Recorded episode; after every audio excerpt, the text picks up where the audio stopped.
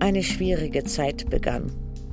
Rino ging nicht mehr zu seiner Schwester nach Hause, aber Lila wollte nicht darauf verzichten, Gennaro und Dino zusammen spielen zu lassen.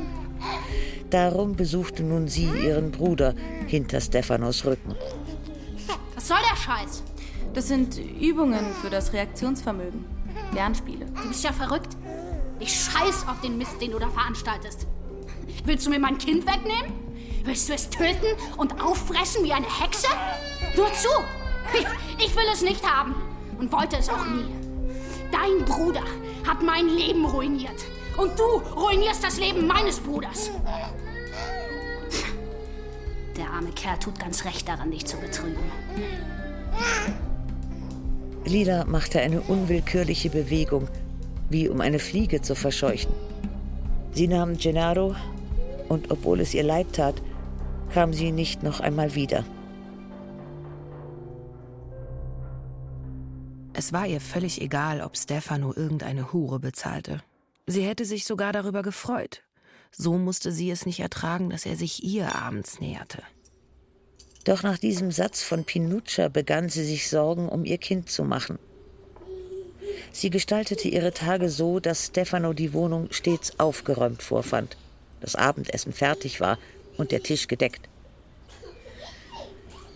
Aber nach dem Krach mit Rino kehrte Stefano nicht mehr zu seiner alten Sanftmut zurück. Was hast du eigentlich mit diesem Mistkerl Michele gemacht? Darf man das mal erfahren? Nicht. Nichts, nichts, was nichts. Das kann nicht sein. Bei jedem Streit bringt er dich ins Spiel und macht sich über mich lustig. Rede gefälligst mit ihm und finde heraus, was er will. Sonst muss ich euch beiden die Fresse einschlagen. Von nun an kam er immer später nach Hause. Sonntags ging er früh aus dem Haus und blieb den ganzen Tag weg. Dann blieb er über Nacht weg. Wenig später klärte sich alles auf. Lila ging mit dem Kind in das Geschäft an der Piazza dei Martiri, das Alfonso noch immer begeistert führte. Da kam Michele Solara herein. Er begrüßte sie überschwänglich, lud sie auf einen Kaffee ein und entschied, sie in den Rione zurückzufahren. Verlass deinen Mann. Auf der Stelle. Noch heute. Ich nehme dich und deinen Sohn auf. Ich habe eine Wohnung auf dem Vomero gekauft. Wenn du willst, bringe ich dich sofort hin und zeig sie dir. Ich habe an dich gedacht, als ich sie ausgesucht habe. Und was ist mit Giliola? Was hat denn Giliola damit zu tun? Du sagst ja oder nein. Und dann, dann sehen wir weiter. Nein, Mike. Meine Antwort ist nein. Ich wollte deinen Bruder nicht und dich will ich auch nicht. Überleg dir das gut, Lina. Vielleicht bereust es schon morgen. Und dann bist du diejenige, die zu mir kommt und mich anfleht. Wohl kaum. Ach, wirklich? Dann verrate ich dir mal, was alle längst wissen. Stefano hat sich Ada als Geliebte genommen. Und das nicht erst vor kurzem. Die Geschichte hat schon vor deinen Ferien auf Ischia begonnen. Glaubst du mir? Ja. Ja und? Was und? Ihr kotzt mich so an! Du, Stefano, ihr alle!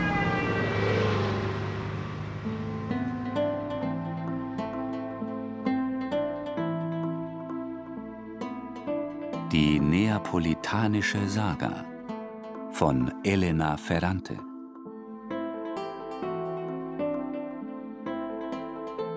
Band 2 Die Geschichte eines neuen Namens.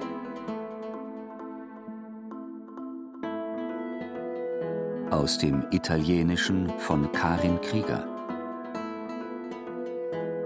Fünfter Teil.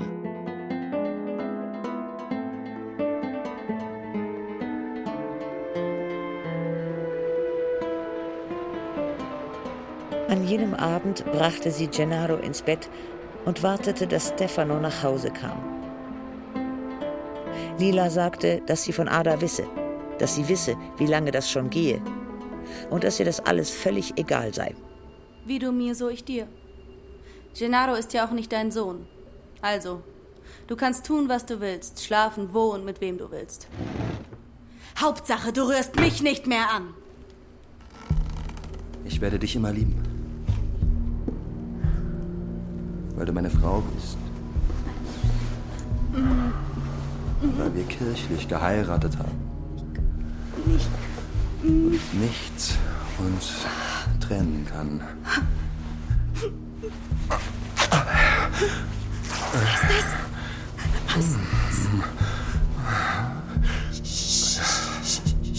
Wir werden Minuto weg. Er kann uns sehen, kann uns hören, bitte. Lass uns nach nebenan gehen.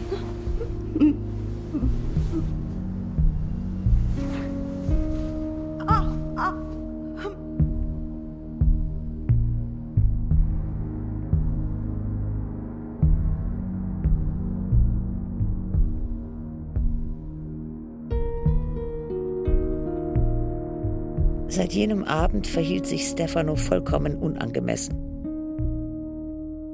Häufig kam er zum Schlafen nicht nach Hause. Jeden zweiten Sonntag fuhr er mit seiner Geliebten im Auto durch die Gegend. In jenem August machte er sogar Urlaub mit ihr. Sie fuhren bis nach Stockholm, während Ada offiziell in Turin war, bei einer Cousine, die bei Fiat arbeitete. Aber gleichzeitig brach eine krankhafte Eifersucht bei ihm aus. Hast du Michele getroffen? Hast du mit ihm gesprochen? Hat er dich gebeten, neue Schuhe zu entwerfen? Zu diesem Mistkerl darfst du nicht mal Ciao sagen! Ist das klar?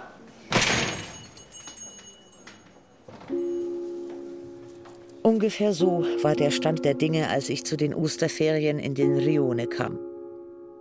Ich lebte seit zweieinhalb Jahren in Pisa, war eine ausgezeichnete Studentin.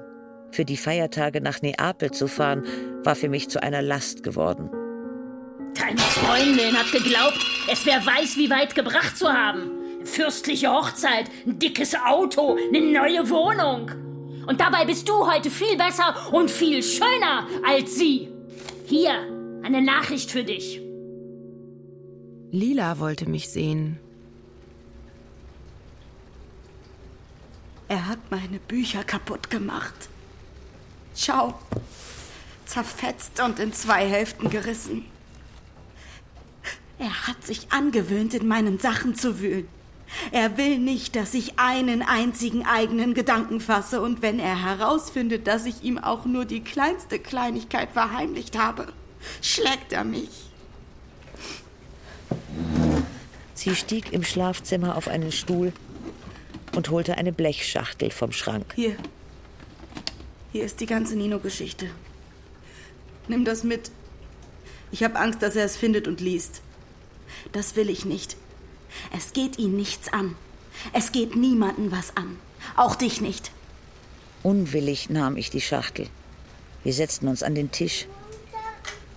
Lila ließ mich mit dem Kleinen reden, aß fast nichts, starrte gedankenverloren auf ihren Teller. Du musst mir noch einen Gefallen tun. Welchen denn? Ich muss hier weg, bevor Stefano mich und das Kind besinnungslos umbringt. Du machst mir Angst. Du hast recht. Entschuldige. Sag, was soll ich tun? Geh zu Enzo. Richte ihm aus. Ich, ich hab's versucht. Aber ich hab's nicht geschafft. Hm, Das verstehe ich nicht. Nicht so wichtig. Du musst nach Pisa zurück, musst dich um deine eigenen Angelegenheiten kümmern. Sag es ihm, und das genügt. Lina hat es versucht, es aber nicht geschafft.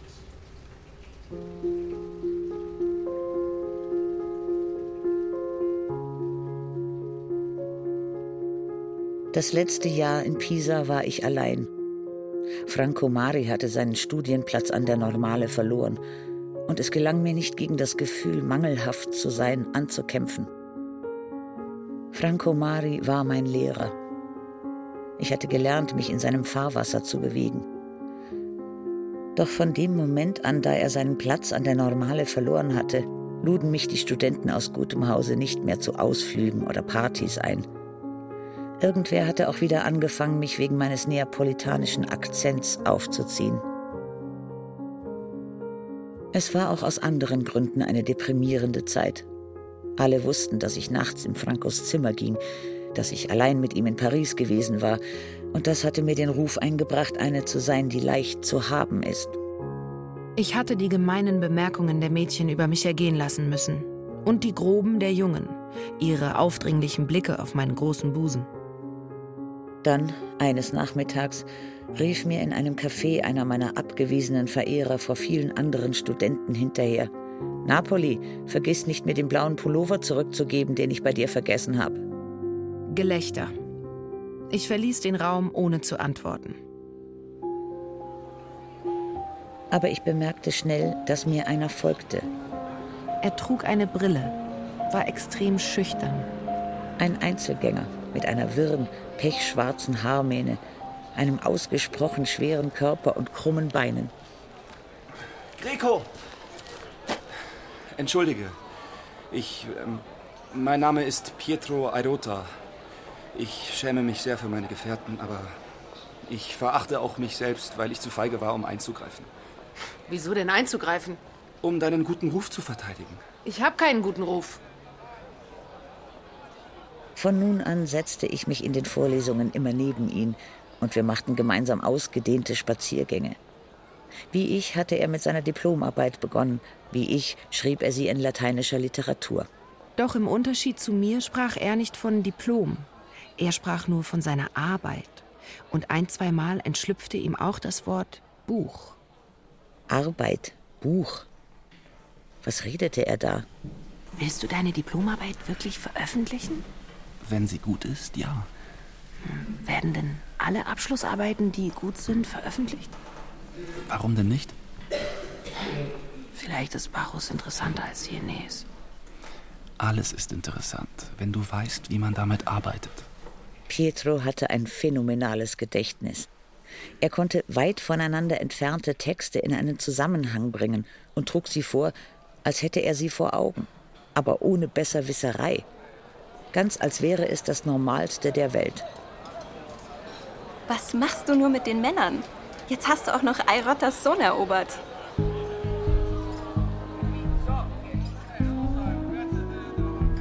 Es stellte sich heraus, dass der Vater meines neuen Freundes griechische Literatur in Genua lehrte, aber auch eine Galionsfigur der Sozialistischen Partei war.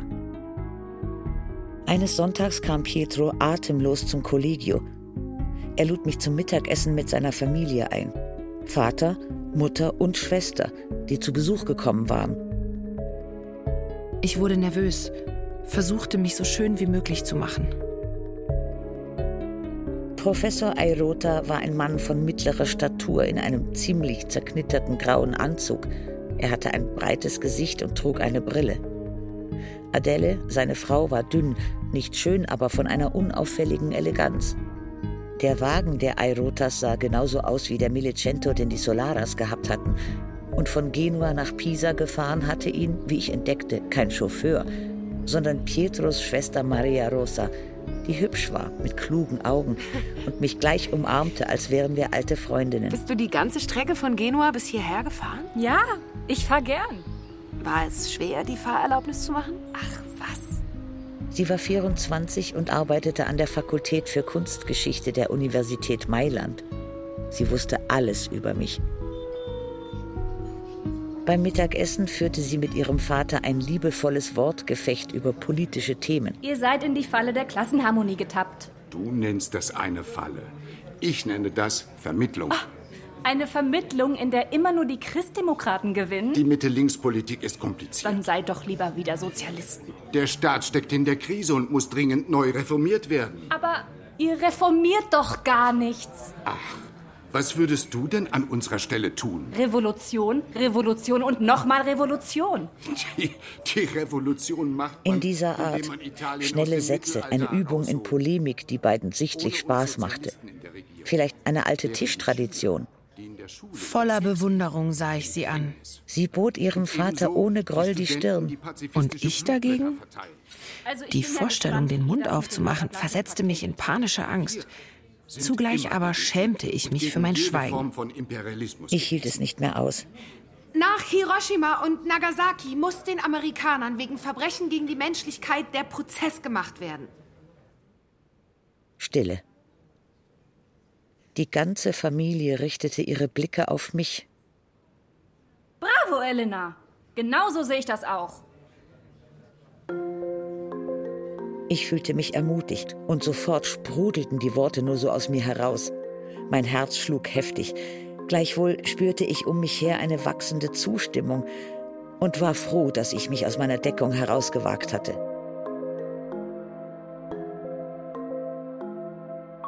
Aber schon am nächsten Tag fühlte ich mich nicht mehr gut. Ich bekam Angst, Pietro zu verlieren.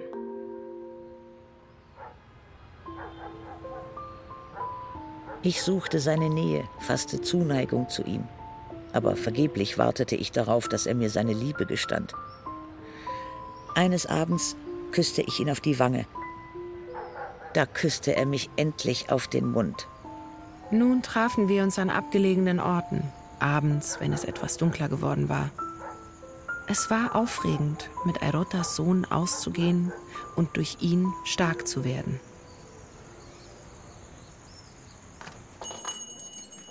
Meiner Mutter zufolge war es Giliolas Schuld, dass Lilas Situation noch unerträglicher wurde.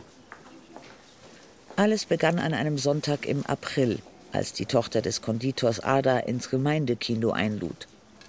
Dann schaute sie schon am nächsten Tag nach Ladenschluss in der Salomeria vorbei. Was machst du denn so ganz allein? Komm doch mit zum Fernsehen zu meinen Eltern. Giliola bezog Ada auch mit ein, wenn sie mit ihrem Verlobten Michele Solara ausging. Oft besuchten sie zu viert die Pizzeria. Giliola, Michele, Ada und ihr Bruder Antonio. Das Gespräch wurde fast immer von den zwei Mädchen bestritten. Das Lieblingsthema der beiden war die Liebe von Ada und Stefano. Die Kirche kann eine Ehe manchmal annullieren. Ich weiß, aber das ist schwierig. Aber nicht unmöglich. Man muss sich an die römische Rota wenden. Was? Was ist das? Genau weiß ich das auch nicht. Aber die Rota kann sich über alles hinwegsetzen. Wirklich? Ich hab's gelesen. Ada war überglücklich über diese unverhoffte Freundschaft. Getrübt wurde sie nur durch die Feindseligkeit ihres Bruders. Warum verdammt nochmal erzählst du deine Geschichten überall rum? Ist dir klar, dass du hier die Rolle der Nutter hast? Und ich, ich die des Zuhälters. Weißt du, warum Michele Solara mit uns essen geht? Weil er mein Chef ist. Weil ich mit Stefano zusammen bin und der was zu sagen hat. Wenn ich mich auf dich verlassen hätte, dann wäre ich Melinas Tochter geblieben. Dieser Kerl ist schon verheiratet. Du Miststück! Er hat ein kleines Kind. Du bist ja schlimmer als unsere Mutter. Du weißt ja überhaupt nicht, was los ist. Darum rannte Ada zu Giliola und klagte: Mein Bruder ist verrückt geworden. Mein Bruder will mich umbringen. So kam es, dass Michele Solara Antonio eines Nachmittags zu sich rief und ihn für einen langen Auftrag nach Deutschland schickte. Antonio widersprach nicht, gehorchte sogar gern und reiste ab. Der einzige, den er noch einmal sehen wollte, bevor er in den Zug stieg, war Enzo. Wieso verkaufst du alles? Esel, Karren, Gemüsegarten? Ich suche mir eine neue Arbeit. Willst du dein Leben ändern? Ja. Das machst du richtig. Es muss sein. Ich dagegen bin eben, was ich bin. Blödsinn. Wir haben einen Fehler gemacht, Enzo. Wir hätten Lina nicht nach Hause zurückholen sollen. Kann sein. Alles ist das reinste Chaos. Nie weiß man, was man machen soll. Ja. Ciao. Ciao. Nach Antonios Abreise wurde der Zusammenhalt zwischen Giliola und Ada noch enger. Giliola redete Melinas Tochter das ein, was diese seit einer Weile ohnehin schon dachte. Lina muss aus der Wohnung verschwinden. Du musst dort einziehen. Daher begann Ada Stefano mit einem klebrigen Verlangen zu umgarnen. Du musst dich entscheiden, Ste. Entweder ich oder sie. Ich sage ja nicht, dass du sie mit dem Kind auf die Straße setzen sollst. Es ist dein Sohn. Du hast Verpflichtungen. Gib ihr einfach ein bisschen Geld. Basta. Im Rione wissen eh alle, dass eigentlich ich deine Frau bin. Also will ich immer,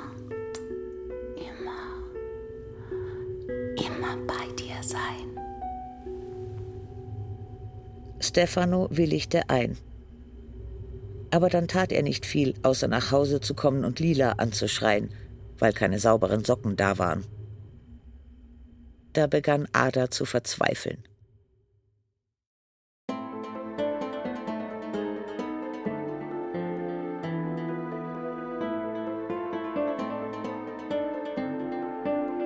Dann entdeckte sie, dass sie schwanger war die Schwangerschaft erfüllte Ada mit einem ungestümen Glück. Aber sie behielt die Neuigkeit für sich, nicht einmal Stefano erzählte sie davon. Eines Nachmittags zog sie ihren Kittel aus und verließ die Salomeria, wie um etwas frische Luft zu schnappen. Ging jedoch zu Lila. Ist was passiert? Nichts, was du nicht schon weißt. Sie trat ein und erzählte ihr im Beisein des Kindes alles Mögliche. Da Lila ihr zuhörte, ohne sie zu unterbrechen, wurde Ada nervös und begann durch die Zimmer zu laufen, um ihr dann vorzuwerfen. Oh, das ist ja ekelhaft. Das Geschirr nicht abgewaschen, dazu der ganze Staub und die, die Socken und die, die Unterhose noch auf dem Boden. ist nicht zu fassen, dass der arme Mann so leben muss. Ab morgen komme ich hier aufräumen. Du kannst ja noch nicht mal das Bett machen. Schau mal, Stefano kann es nicht leiden, wenn das Laken so, so umgeschlagen wird. Er hat mir erzählt, dass er dir das schon tausendmal erklärt hat. Aber du, Fehlanzeige. Du musst hier verschwinden, Lina. Wenn du dich gehst, bring ich dein Kind um. Sie fegte aus, wischte die Böden, machte das Bett und sagte die ganze Zeit über nichts mehr. Lila schaute ihr zu und fürchtete, sie könnte kaputt gehen, wie ein Roboter, der einer zu großen Beschleunigung ausgesetzt ist. Als Ada atemlos wieder zur Arbeit kam, fragte Stefano: Wo bist du gewesen? Deine Wohnung aufräumen. Das war ja ekelhaft. Auf der Kommode lag so viel Staub, dass man seinen Namen draufschreiben konnte. Als sich das Geschäft leerte und es Zeit wurde zu schließen, machte Ada sauber und fegte aus. Stefano nahm die Stange, um den Rollladen herunterzuziehen, was er aber von innen tat. Was machst du denn da? Wir gehen über den Hof raus. Aber warum? Wir sind doch im... Ah! bitte nicht. Bitte. Wie kannst du es wagen, zu mir nach Hause zu gehen? Wie kannst du es wagen, meine Frau und meinen Sohn zu belästigen? Ach, nein, nein, nein.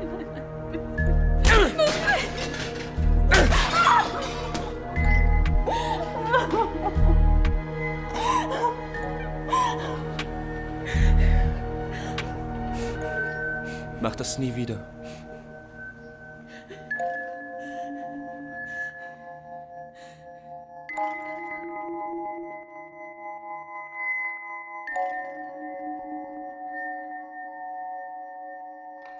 Am nächsten Tag erschien Ada nicht zur Arbeit. Übel zugerichtet wie sie war, ging sie zu Lila. Mach mir einen Kamillentee. Gerne. Dein Kind ist hübsch. Ja. Wenn du deine Bücher lesen musst, dann mach das ruhig. Um den Haushalt und um Rinuccio kümmere ich mich. Mach, was du willst, aber komm meinem Kind nicht zu nahe. Keine Sorge, ich tue ihm nichts. Wie alt ist er? Zwei Jahre und vier Monate. Ich bin schwanger. Von Stefano. Natürlich. Und? Weiß er es schon? Nein. Da erkannte Lila, dass ihre Ehe wirklich am Ende war. Als Stefano kam, fand er seine Frau lesend im Wohnzimmer vor, Ada in der Küche beim Spielen mit dem Kind. Ada, hau ab. Nein. Was hast du vor? Ich bleibe hier. Willst du mich wahnsinnig machen? Ja, dann sind wir schon zwei. Bitte, bitte sag mir, was du willst und ich gebe es dir. Ich will immer mit dir zusammen sein. Ja, aber nicht hier. Doch, hier. Hier ist mein Zuhause. Hier ist Lena. Hier ist Renuccio. Ich bin schwanger. Hm. Sch schwanger? An einem späten Nachmittag im November klingelte das Telefon. Ich bin in zehn Minuten da. Ist gut. Enzo? Ja? Du musst das nicht tun. Ich weiß. Genau zehn Minuten später war er da. Lina? Los, wir gehen. Stefano könnte plötzlich auftauchen. Das macht er manchmal.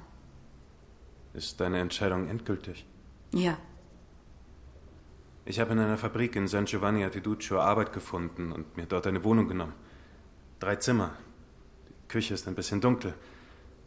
Alles, was dir Stefano geboten hat, wirst du nicht mehr haben. Vielleicht hast du Angst, weil dein Entschluss nicht feststeht. Mein Entschluss steht fest. Komm, Rinuccio. Und ich habe vor nichts Angst. Lass uns gehen.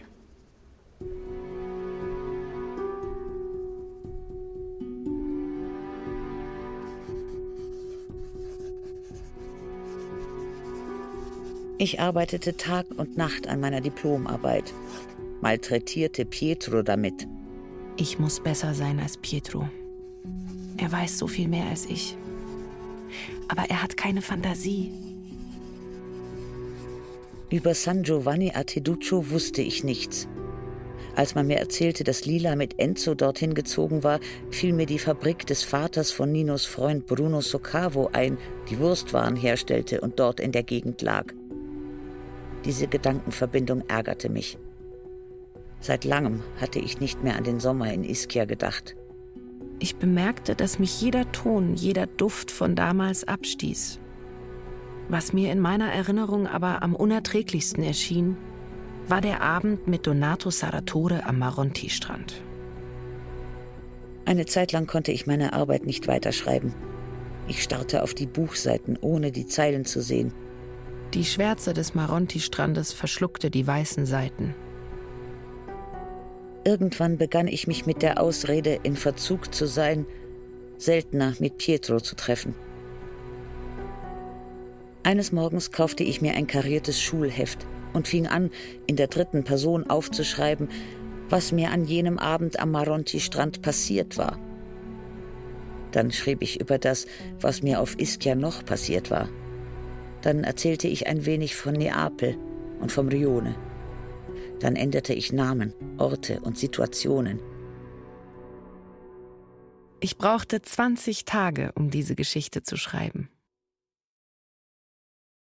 Schließlich las ich mir einige Seiten nochmals durch. Sie gefielen mir nicht, und ich ließ das Ganze sein. Doch inzwischen war ich ruhiger geworden, als wäre die Scham von mir auf dieses Heft übergegangen. Ich ging wieder unter Leute, schloss eilig meine Arbeit ab, traf mich wieder mit Pietro. Nach langer Zeit war ich wirklich einmal zufrieden mit mir. Kurz vor meinem 23. Geburtstag war ich nichts weniger als eine Dottoressa. Ich hatte ein Diplom in Philologie, Bestnote mit Auszeichnung. Abgesehen von einigen Studienkameradinnen gratulierte mir vor allem Pietro. Er wollte mich zum Essen ausführen. Sind wir eigentlich verlobt? Äh, ich weiß nicht. Das ganze Jahr über dachte ich, wir sind es. Aber wenn du anderer Ansicht bist, betrachte das hier als ein Geschenk zu deinem Diplom. Oh, ein Ring. Oh Gott, mit einem Brillanten. Der ist wunderschön. Und er passt. Ja, ja, wir sind verlobt.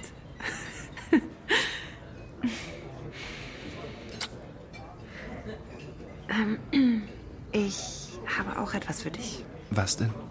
Nur eine Kleinigkeit, aber ich weiß nicht, was von mir, also das wirklich von mir ist, ich dir sonst schenken könnte. Danke. Was? Es ist ein Roman. es sind sogar ein paar ähm, gewagte Stellen drin. Dankeschön. Das hätte ich nicht von dir erwartet. Ich sagte ihm, ich hätte mich am Lehrerbildungsinstitut beworben, sagte, ich würde nach Neapel zurückkehren, sagte ihm lachend, unsere Verlobung werde einen schweren Stand haben. Aber Pietro lachte nicht, hatte schon alles klar im Kopf, erläuterte mir seinen Plan. Zwei Jahre, um an der Universität Fuß zu fassen. Dann werde er mich heiraten. Er legte sogar das Datum fest. September 1969.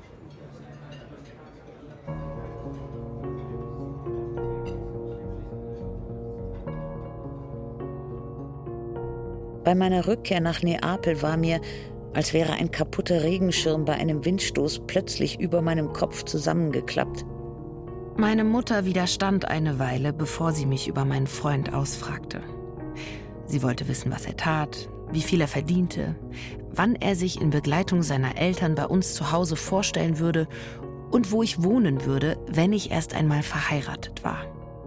In dieser Zeit schrieb ich lange Briefe an Pietro, die er mit noch längeren beantwortete.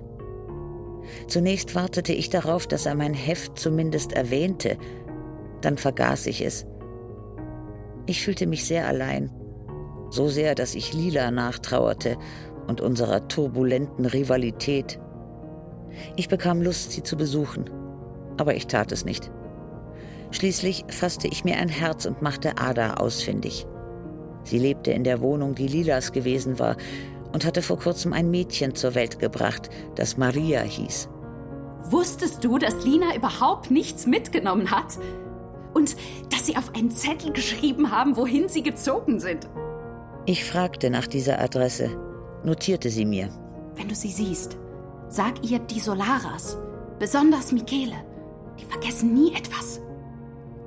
Sag ihr, sie soll niemandem trauen.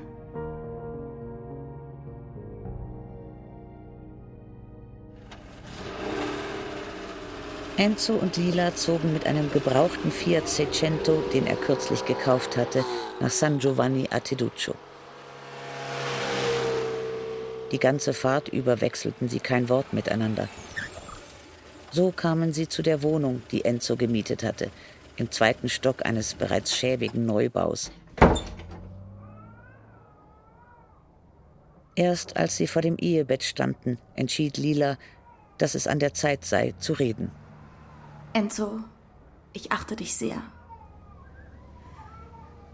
Aber ich kann nicht mit dir schlafen.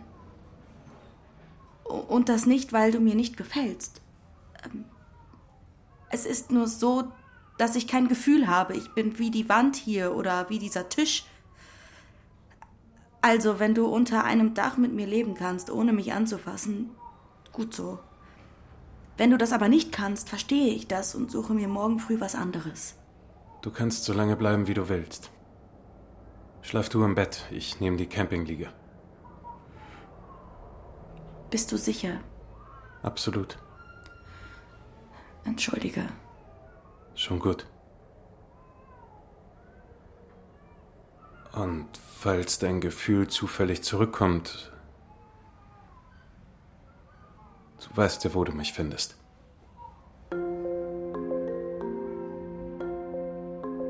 Ihr Gefühl kam nicht zurück. Enzo verließ das Haus morgens um sechs, kam abends um sieben wieder, aß etwas, spielte ein wenig mit dem Kleinen, hörte sich an, was Lila erzählte. Er schaute sie einfach nur an, als lebte er einzig und allein für diese Abendstunden, wenn er mit ihr in der Küche saß und ihr zuhörte.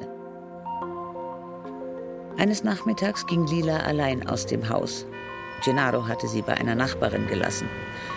Da hörte sie hinter sich ein hartnäckiges Hupen. Lina? Aus einer Luxuslimousine winkte ihr jemand zu. Hey, Lina! Sie sah genauer hin, erkannte das Wolfsgesicht von Bruno Socavo, Minos Freund. Bruno? Was machst du denn hier? Ich wohne hier.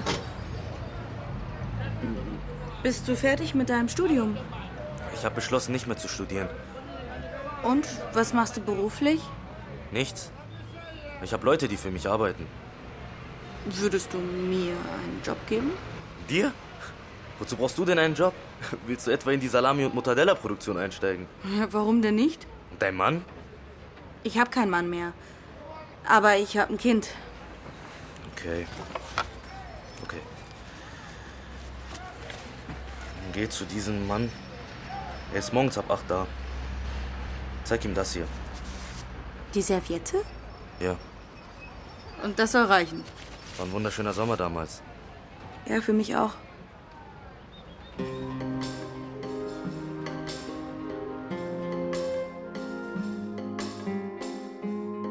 Das alles habe ich erst später erfahren. Ich wollte eigentlich sofort zu der Adresse in San Giovanni fahren, die Ada mir gegeben hatte, Aber auch mir passierte etwas Entscheidendes. Eines Morgens las ich lustlos einen langen Brief von Pietro. Und unten auf der letzten Seite teilte er mir mit, dass er meinen Text seiner Mutter zu lesen gegeben habe. Adele habe er so gefallen, dass sie ihn an einen Mailänder Verlag schickte, für den sie seit Jahren übersetzte. Dort habe man ihn für gut befunden. Man wolle ihn veröffentlichen. Mama, hier steht, dass Sie einen Roman veröffentlichen wollen, den ich geschrieben habe. Du hast einen Roman geschrieben? Ich glaube ja. Ja, hast du ihn nun geschrieben oder nicht? Äh, keine Ahnung. Ich ging zur Solara Bar, wo man Ferngespräche führen konnte. Du hast es gelesen? Ja, Aber du hast gar nichts dazu gesagt. Ich hatte so wenig Zeit. Meine Forschung, Verpflichtungen an der Universität, du weißt doch. Es tut mir leid. Mhm. Wie ist es? Gut. Gut? Und weiter nichts? Sprich mit meiner Mutter darüber. Ich bin Philologe, kein Literat. Ich gebe dir ihre Nummer.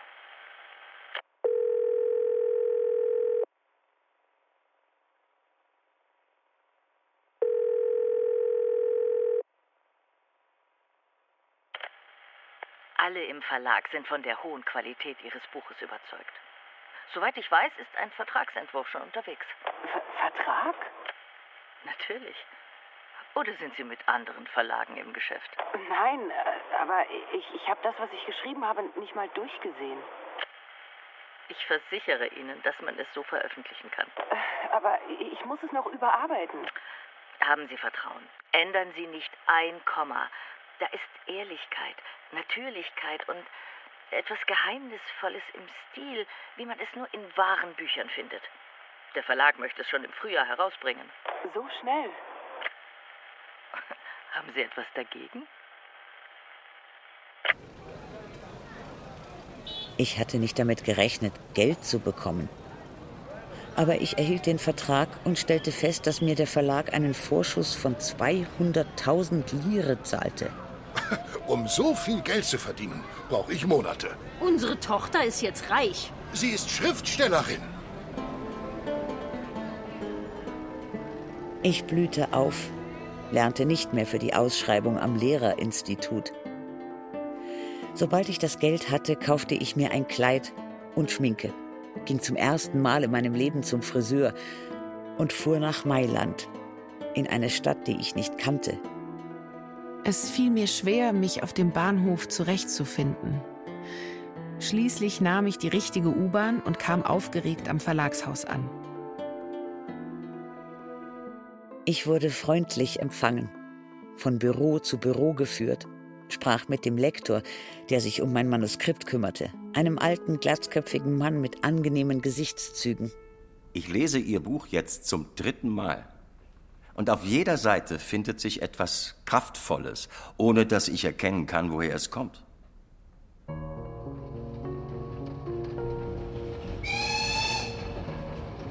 Zu Hause erwartete mich eine schlechte Nachricht.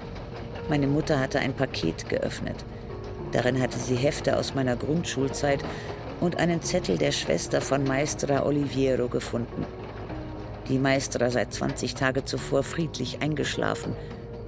Sie habe oft an mich gedacht und verfügt, dass die Grundschulhefte, die sie zur Erinnerung aufgehoben hatte, an mich zurückgeschickt werden sollten. Diese blöde Kuh hat sich immer für eine bessere Mutter gehalten, als ich es bin. Als ich das Paket wegräumen wollte, entdeckte ich in einem der Hefte ein weiteres, schmächtiges Heftchen. Zehn karierte Seiten, die von einer Stecknadel zusammengehalten wurden. Ich erkannte die blaue Fee wieder, die Erzählung, die Lila vor so vielen Jahren geschrieben hatte. Erstaunt entdeckte ich, dass die Maestra neben einen Satz geschrieben hatte, wunderschön. Also hatte sie es gelesen. Ich blätterte Seite für Seite um.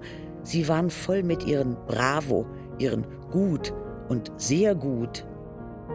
Ich begann von Anfang an zu lesen. Schon bei der ersten Seite brach mir der Schweiß aus.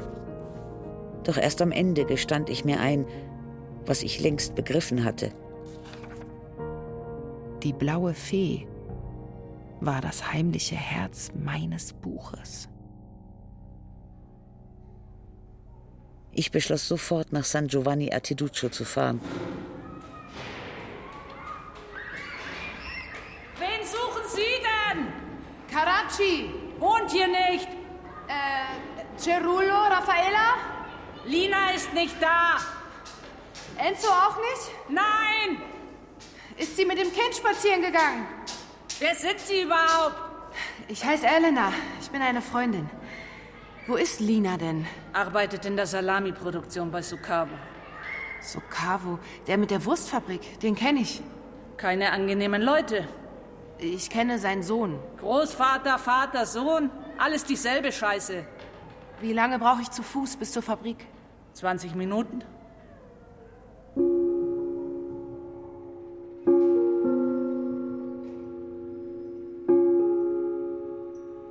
Ich gelangte auf einem ungepflasterten Weg durch allen möglichen Abfall auf das Gelände der Sukavo-Fabrik.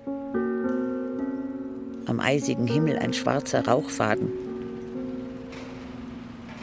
Noch bevor ich die Fabrik sah, nahm ich den ekelhaften Gestank von Tierfett wahr. Freundschaftsbesuche während der Arbeitszeit sind hier nicht üblich. Wissen Sie was?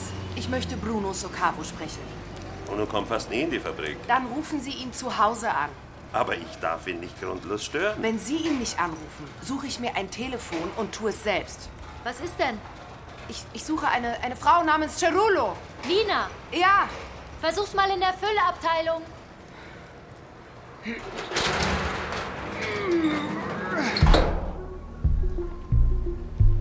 Mir schlug eine Hitze entgegen, durch die der Fettgeruch noch widerlicher wurde. Der Raum war groß.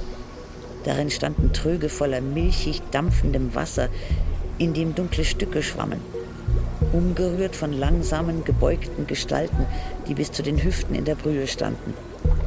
Wissen Sie, wo ich Lina finde? Cerullo? In der Mischabteilung. Wenn Sie sie da nicht finden, probieren Sie es mal bei der Zerlegung. Wird ständig versetzt. Warum denn? Sie geht jedem hier auf den Sack. Aber Lila war weder in der Mischabteilung noch in der Füllabteilung.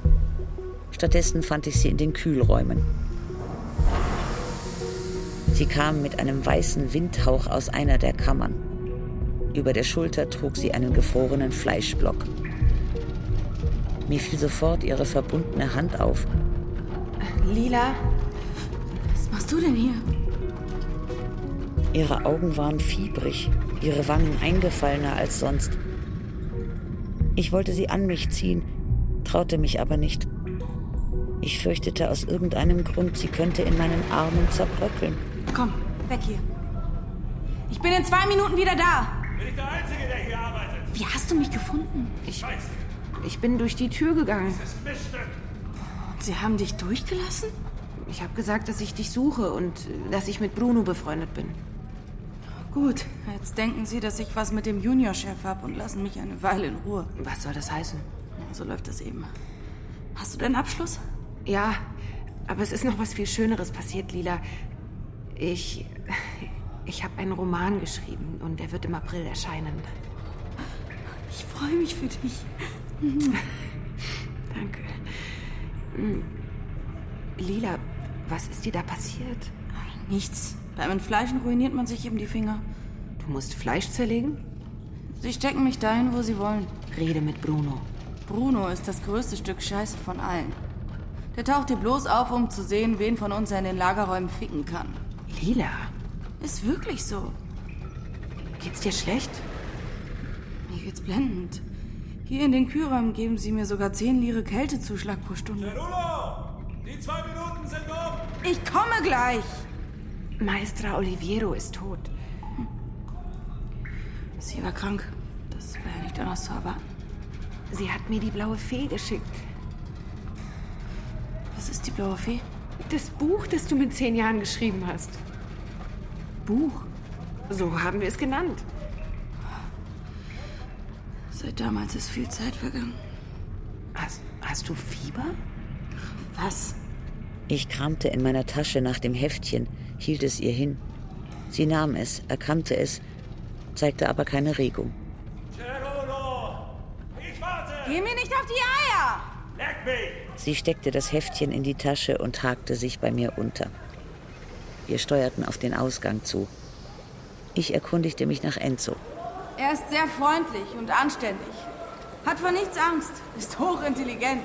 Und nachts studiert er. Er weiß eine Menge. Was studiert er denn?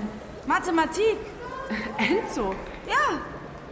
Er hat was über elektronische Rechner gelesen. Und jetzt ist er ganz begeistert davon. Er sagt, diese Rechner sind nicht so, wie man sie im Kino sieht. Er sagt, es geht um Sprachen. Sprachen? Keine Sprachen, um Romane zu schreiben. Es geht um Programmiersprachen. Abends, wenn der Kleine eingeschlafen ist, setzt Enzo sich hin und lernt. Wollt ihr Kinder? Wir sind nicht zusammen. Äh, nicht? Nein. Ich begehre ihn nicht. Und er? Ich weiß nicht.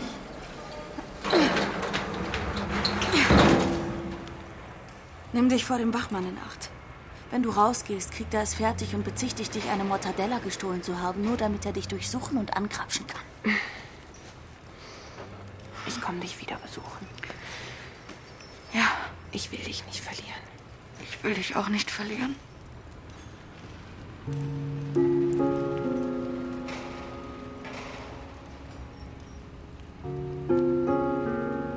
Nach einigen hastigen Schritten drehte ich mich um, weil ich ihr zum Abschied noch einmal winken wollte. Sie stand reglos am Feuer und blätterte in dem Heftchen der blauen Fee. Dann warf sie es in die Flammen.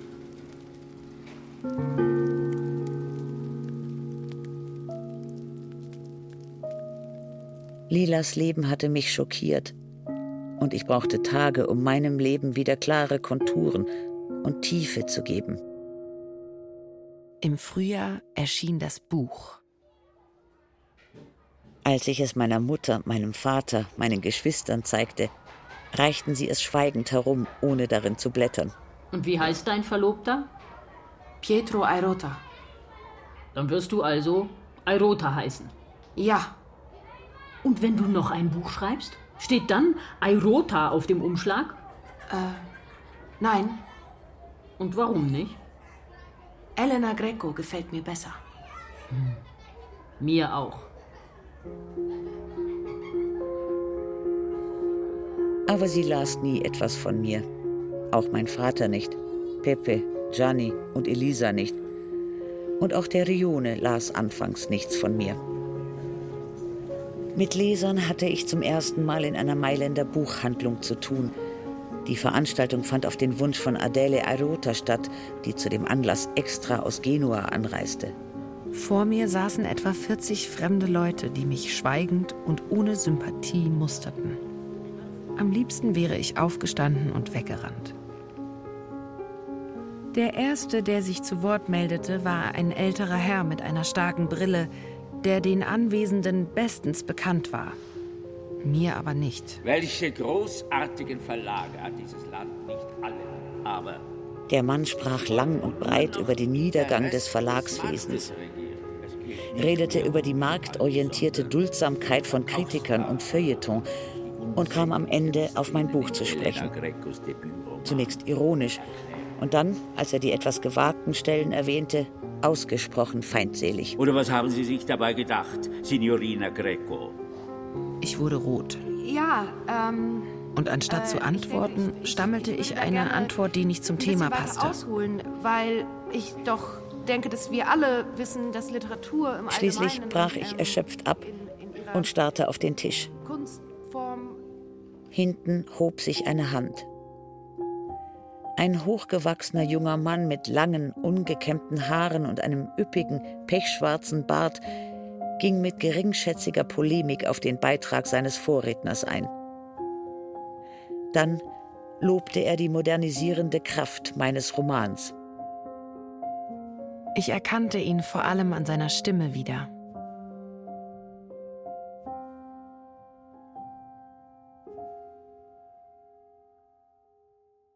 Es war Nino Saratore.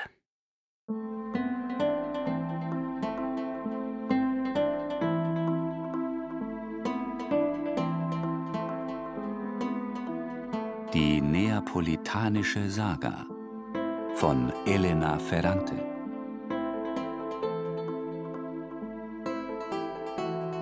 Band 2 Die Geschichte eines neuen Namens. Aus dem Italienischen von Karin Krieger. Fünfter Teil.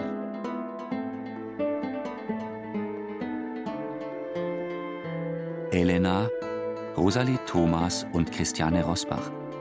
Lila, Enea Boschen. Pinuccia, Pola O'Mara.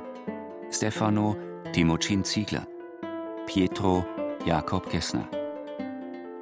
Sowie Liliane Amuat, Heinz-Josef Braun, René Dumont, Sebastian Fischer, Michael Goldberg, Camille Jamal, Marie Jensen, Schenja Lacher, Aurel Mantei, Omid Memar, Catalina Navarro-Kirner, Annette Paulmann, Julia Riedler, Nina Steils, Florian von Manteuffel, Irina Wanka, Stefan Wilkening, Sebastian Winkler. Komposition Ulrike Hage. Ton und Technik Markus Huber, Gerhard Wiechow, Daniela Röder, Fabian Zweck. Regieassistenz Stefanie Ramp. Bearbeitung und Regie Martin Heindl. Produktion Bayerischer Rundfunk 2022. Redaktion Katharina Agathos